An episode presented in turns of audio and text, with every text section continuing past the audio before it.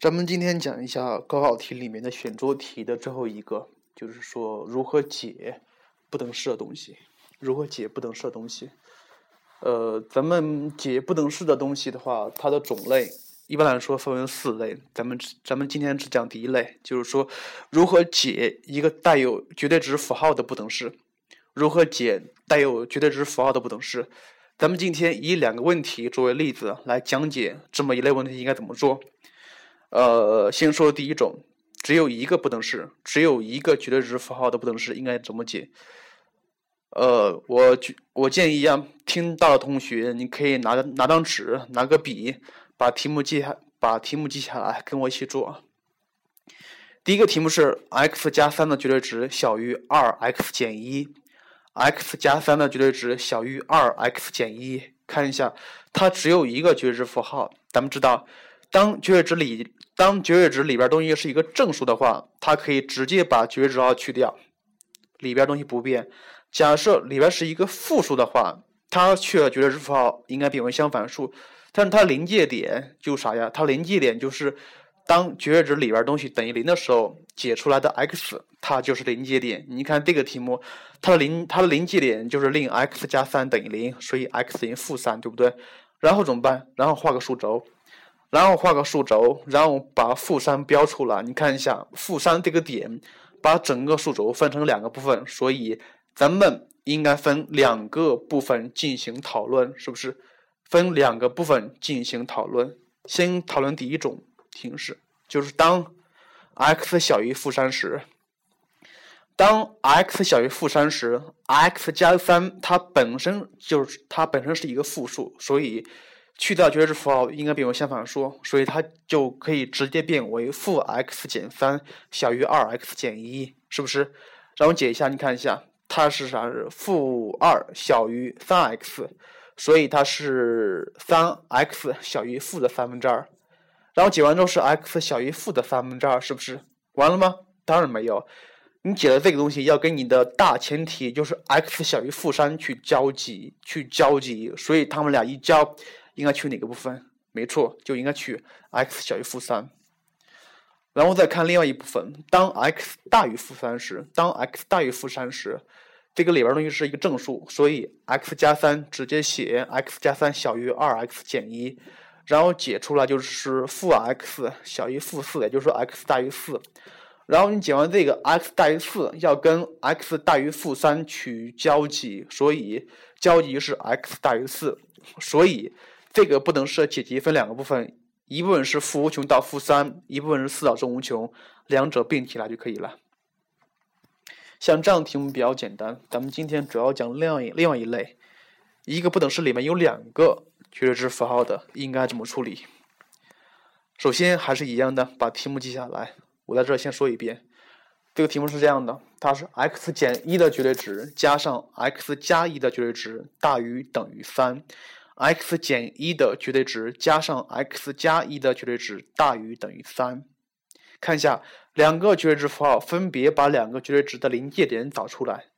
一个就是令 x 减一等于零，一个是 x 加一等于零，所以它临界值一个是一，一个是负一。同样的，画个数轴，把两个点标出来，一个是负一，一个是一。看一下。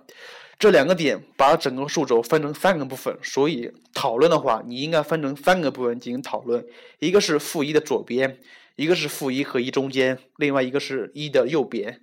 咱们先讨论第一种形式：当 x 小于负一时，当它小于负一时，x 减一是是一个负数，x 加一。也是一个负数，所以去掉绝对值符号应该变为它的相反数，它们的相反数，所以它就变成了一减 x 加上呃负 x 减一大于等于三，然后减一下，它是一减 x 减 x 减一大于等于三，也就是说它是负二 x 大于等于三，所以它是 x 小于等于负的二分之三。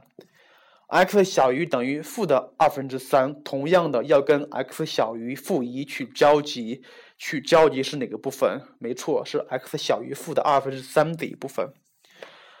然后再看第二部分，第二部分是 x 大于负一小于一的时候，当它大于负一小于一时，x 减一小于零，x 加一大于零，所以 x 减一的绝对值应该变它变为它的相反数，也就是说变成了一减 x，后面的不变，同样是 x 加一大于等于三。你看，然后，你化简一下，它是二大于等于三，显然这个不能是不成立，所以 x 大于负一小于一时，它是空集，它是空集。然后再看另外一部分，当 x 大于一时，x 当 x 大于一时。很明显，当它大于一时，两个绝对值里边东西都是正数，所以绝对值号可以直接取掉，它变成了 x 减一加上 x 加一大于等于三。解一下，它是二 x 大于等于三，所以它 x 大于等于二分之三。同样的，x 大于等于二分之三要跟 x 大于一去交集，去交集是哪个部分？很显然，也是 x 大于二分之三的部分。所以呢，这个题目的最终的结果是由两部分组成的。第一部分是 x 大于等于二分之三，第二部分是 x 小于等于负的二分之三，两者取交集，两者取交集。呃，如果听得比较清楚的同学可能会发现一个问题，就是说，两个点把整个数轴分为三个部分，这三部分咱们都讨论了，但是遗漏两个点。遗漏了两个点，一个是负一的一个点，一个是一的一个点，怎么办？是不是？没错，咱们规定一下，咱们一开始的分组的时候，分组的时候，第一，x 大于负一；第二，x 大于负一小于一；第三，x 大于一的时候，咱们注意一下，那个有个等号，等号写在哪儿？等号写在 x 的大于号，x 大于多少的下面？x 大于多少的下面？就比如，它应该写在 x 大于负一的下面，还有 x 大于一的下面。记住了，等号写在大于号的下面，等号写在大于号的大于号的下面。之后咱们在这总结一下，做这样题目很简单，看一下它有几个绝对符号。同样的，首先先把临界值点找出来，找出临界值，找出临界值点来。